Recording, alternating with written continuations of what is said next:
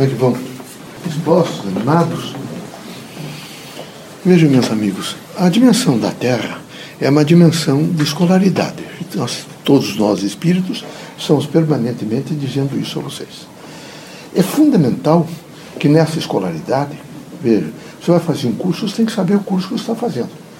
Você vai frequentar a sala de aula, você tem que saber se relacionar com as pessoas. Há um contraditório aqui terrível. E era preciso que vocês todos se avaliassem, esse contraditório da Terra, se avaliassem todos os dias para verificar. Eu tenho momentos de alegria, de descontração durante o dia. Eu vivo permanentemente contraído, tenso, num processo sempre de buscar o pior nas outras pessoas e me achar melhor que os outros. Nesse momento de, veja, de uma crise mundial, que é uma, é uma crise mundial, eu, eu estou contribuindo para dissipar definitivamente esse mal-estar, angústia, sofrimento e, e, uma, uma zona de poder extraordinário, onde é preciso conferir poder quase que absoluto a algumas pessoas para que eles se sintam mais satisfeitos. Ou eu continuo na mesma, no mesmo ritmo nesses últimos, quem sabe, nesse último lustro, que é cinco anos. É preciso fazer uma avaliação profunda. Porque uma das coisas fundamentais que vocês devem é, primar e zelar é a felicidade. Vocês todos os dias devem imaginar, há em mim felicidade e alegria? Porque se não houver felicidade e alegria, a profissão fica defasada, as relações humanas todas se decompõem, não há possibilidade de programar o futuro. Então é necessário reflexão. É preciso voltar um pouco no tempo, avaliar como é que eu, eu estou sendo nesses últimas últimas semanas, os últimos meses, os últimos anos, e imediatamente colocar em nível de meditação. Eu estou na Terra para quê? Estou na Terra para aprender, para me transformar, para buscar comportamentos novos. Mas um, um elemento fundamental do comportamento novo que eu tenho que alcançar é realmente uma satisfação pessoal. Eu tenho que ter satisfação pessoal. De alguma forma, eu tenho que ter satisfação pessoal. Então, eu aconselho vocês a, nesse nível de reflexão, retornar ao longo da vida e verificar qual foi o momento em que vocês tiveram alegria. Bom, é como se fosse um slide. Vocês pegaram aquele momento, tragam para vocês e capacitem-se em torno daquele momento. Foi o momento da formatura, foi o momento que viram a mãe tendo um gesto com uma criança, foi o momento de vem dois, dois idosos, um se apoiando ao outro para atravessar uma rua. Foi o momento, por exemplo, de um professor, da professora primária, é? do professor universitário. Foi o momento de vocês olharem para uma criatura e ficarem comovidos com a pessoa, mas ao mesmo tempo terem promovido em vocês uma alegria. É preciso captar, capturar esse, esse, esse registro que vocês fizeram e, quem sabe, desdobrá-lo para que vocês possam, nesse momento, fertilizar um pouco a vida de vocês, o terreno que vocês estão pisando, não é? porque não é possível viver permanentemente em angústia. Angústia, sofrimento, miséria, não é? insatisfação, doença, crise. É? E, e o pior é quando vocês se acham como o sujeito perfeito.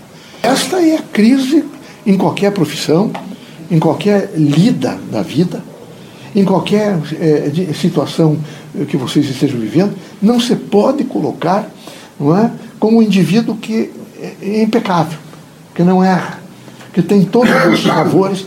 Ninguém é ungido. Que horrível vocês imaginarem que vocês podem ser ungidos. Ninguém. Deus não vai ungir ninguém. Não há esse processo de ungir pessoas. As pessoas crescem pelo seu trabalho, pelo estudo, e o estudo é fundamental. Por exemplo, uma das coisas que nós temos que divulgar mais aqui na Sociedade Brasileira de Estudos dos exercícios mediúnicos até aqui os trabalhos públicos, é a leitura.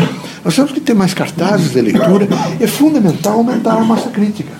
É extremamente importante que o indivíduo saiba fazer, é, no sentido da mente, é, uma conjugação com a memória, com raciocínio lógico, e estruturar, por exemplo, palavras, frases que possam significar um nível, evidentemente, de operosidade naquele momento em que ele está fazendo. O que não pode, ele viver abruptamente em um modelo só. Aquele modelo, aquele modelo, aquela temática, aquela temática, é congelado no mal, congelado naquela, na, na ilusão de que é perfeito, congelado na ilusão de que tudo está errado. Veja, se tudo tivesse errado, não haveria evolução eu alcancei, vi chegarem aqui os eslavos, os italianos, em São Paulo, aqui. depois devagar os tedescos, alguns alemães.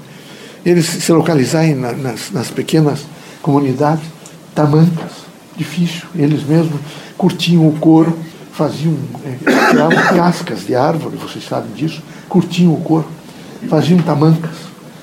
Frio, usavam as tamancas para eh, assentar palanques e dividir as cercas. Uma luta extraordinária. Houve um sofrimento muito grande. Imagine a mulher, mesmo vivendo em qualquer comunidade da Alemanha, era muito mais evoluído do que aqui.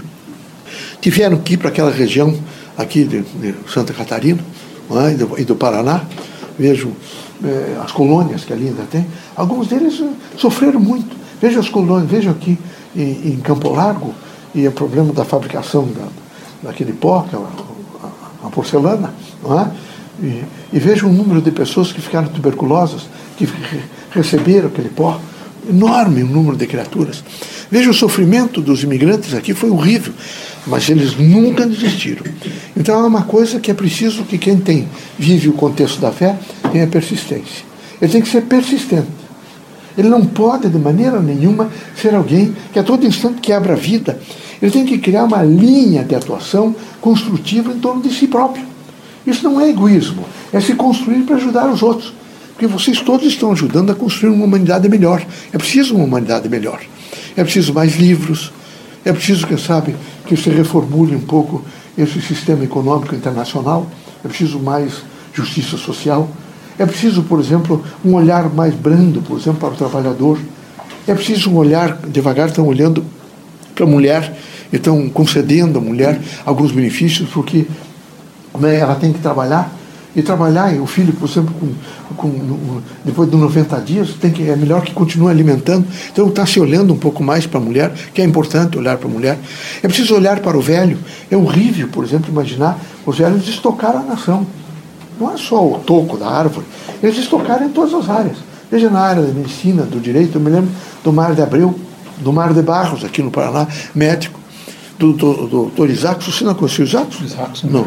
Mas o Isaac era extraordinário. Isso é um dos Depois vejam os, os juristas do Paraná, os homens eméritos, que fizeram, evidentemente, toda a composição, inclusive ajudaram a primeira constituinte do Paraná e vão levantando, e também a Constituinte brasileira, e vão compondo esses outros. Mas pensem também as donas de casa, pensem os trabalhadores, de modo geral, é? assentando palanques, arame farpado. Aí imaginem, por exemplo, só em 1912 vem corpo de bombeiro. Vem a universidade, vem o corpo de bombeiro, porque até então se enterrava o lixo no fundo do quintal. Até hoje deve ter poluição ainda. Não? Então cria-se também uma estação do lixo. E de 1912 para cá começa a evoluir um pouco é Curitiba, evolui Curitiba. Não é? Então, esses indivíduos todos ajudaram a construir um mundo melhor. Então, nunca, não, não retroagiu nunca. É difícil, difícil. Está difícil, está difícil. Então, não é possível é, viver em um negativismo. Não é possível não positivar a vida. É preciso positivá-la. Vocês todos devem fazer uma conta, assim. Quanto eu estou doando para mim? Não é de dinheiro não estou falando de dinheiro. Quanto eu estou, nesse momento, compondo a título de uma doação para o meu ser? Eu caminho, eu falo comigo algumas horas, eu faço silêncio, que eu preciso do silêncio para um repouso, por exemplo, cognoscível, um repouso emocional, um repouso moral. Não é? Eu converso, por exemplo, com o cônjuge, a mulher, o homem, eu tenho um diálogo. Eu sou tolerante quando eu vejo que algumas pessoas erram, eu sou tolerante eu sou extremamente tolerante, agrido, faço cara feia. Isso não é, não é. Todos nós somos educandos e educadores, particularmente quando estamos no mundo da matéria, na Terra. Então, eu recomendo a vocês todos que nessa grande linha de atuação transformacional a que o homem está operando, vocês sejam felizes. Não há coisa mais extraordinária que de dizer várias vezes ao dia a vocês: Eu estou feliz. Eu estou fazendo o que eu gosto, eu estou feliz eu estou feliz. Porque se vocês não estiverem felizes, quem sabe seja melhor vender jornal em banca de jornal, mas ser feliz. Quem sabe seja melhor varrer a casa e ser feliz. Porque não se iludam. Alguns de vocês hoje têm 30 anos, 35 anos. Vocês imaginem vocês chegarem assim aos 60. Quem tolerará vocês a olhar para vocês? Vocês não esqueçam que há um plasma cultural no rosto de cada um de vocês. Que todas as pessoas sabem decodificar. Para vocês terem um pouco de, de compreensão de vocês, quem sabe se vocês não conseguem se enxergar no espelho, Perguntem a alguns amigos de vocês como é que vocês me veem. E quem sabe eles, algum, pelo menos em três, um tem a coragem de dizer péssimo. Você está permanentemente insatisfeito e a ideia que eu tenho é que você não gosta do mundo e nem das pessoas. Quem sabe vocês deem um passo e comecem a buscar e a prescrutar internamente o que está errado com vocês. Mas é preciso perguntar. Aliás, o mundo só evoluiu quando se passou a fazer perguntas. Sem perguntas não há evolução. E quem sabe a pergunta fundamental é essa: eu sou uma pessoa que nesse momento inspira os outros confiança, amor, fraternidade, esperança, não é? Estou, eu inspiro neles a possibilidade deles dizerem alguma coisa e eu não os censurar, porque é preciso não censurar. É horrível censurar. É horrível censurar. Deixe que o poder instituído do Estado censure. Não façam vocês a censura. O, o, o Estado tem os poderes que sabem censurar e estão habilitados a isso, mas não vocês. Vocês têm, têm particularmente os espiritistas, devem estar habilitados ao perdão, à fraternidade, à compreensão, para fazer mais iluminação na Terra. Não se deixem tomar pela ditadura de um pensamento ruim. Afaste o pensamento ruim e coloque o pensamento bom. É? Quando as coisas estiverem difíceis, o, grande transformador da vida da Terra é a imaginação. É um pouco fantasia. Feche os olhos e imagine que estão colocando a mão na cabeça de vocês e que vão tirar o pensamento negativo de vocês. Vocês vão ver que desaparece. Não é? A Terra é como se tivesse uma bainha de mielina, sabe? É uma grande bainha, que é inteligente e outra de sabedoria. Basta vocês saberem usar essa bainha e vocês vão ver que as duas se recompõem. É preciso pensar muito sobre essas duas bainhas. Não é? Eu disse mielina porque medicina vocês têm noção do que eu estou falando. Não é? E, e, é fundamental pensar nisso, tá bom? Deus ilumine, proteja, ampare. Vamos se alimentar bem, caminhar bem e viver bem com alegria. Não esqueça de arranjar os amigos aí. Você tem coragem de me avaliar um pouco tempo. Como é que você me vê? Não vão ficar bravo com a pessoa. Não é? Quem sabe de que é difícil. Quem sabe algumas pessoas, vocês nem saibam, desviam vocês, fecham a porta, dobram a esquina para não encontrá-los. Porque eles imediatamente decodificam é? o plasma cultural do rosto. Vocês têm um plasma. Vocês já viram o caboclo dizer assim: quem ama o feio e bonito lhe parece. Ele não vê feio. Ele tem um nível de comunicação com a outra pessoa. Quando ele tem um nível de comunicação, ele faz imediatamente o processo plástico na outra pessoa e ele vê na outra pessoa a cultura plástica que ele fez. Então, quem ama o feio e bonito lhe parece. E vai viver a vida inteira, deixa ele ser feliz. Viu?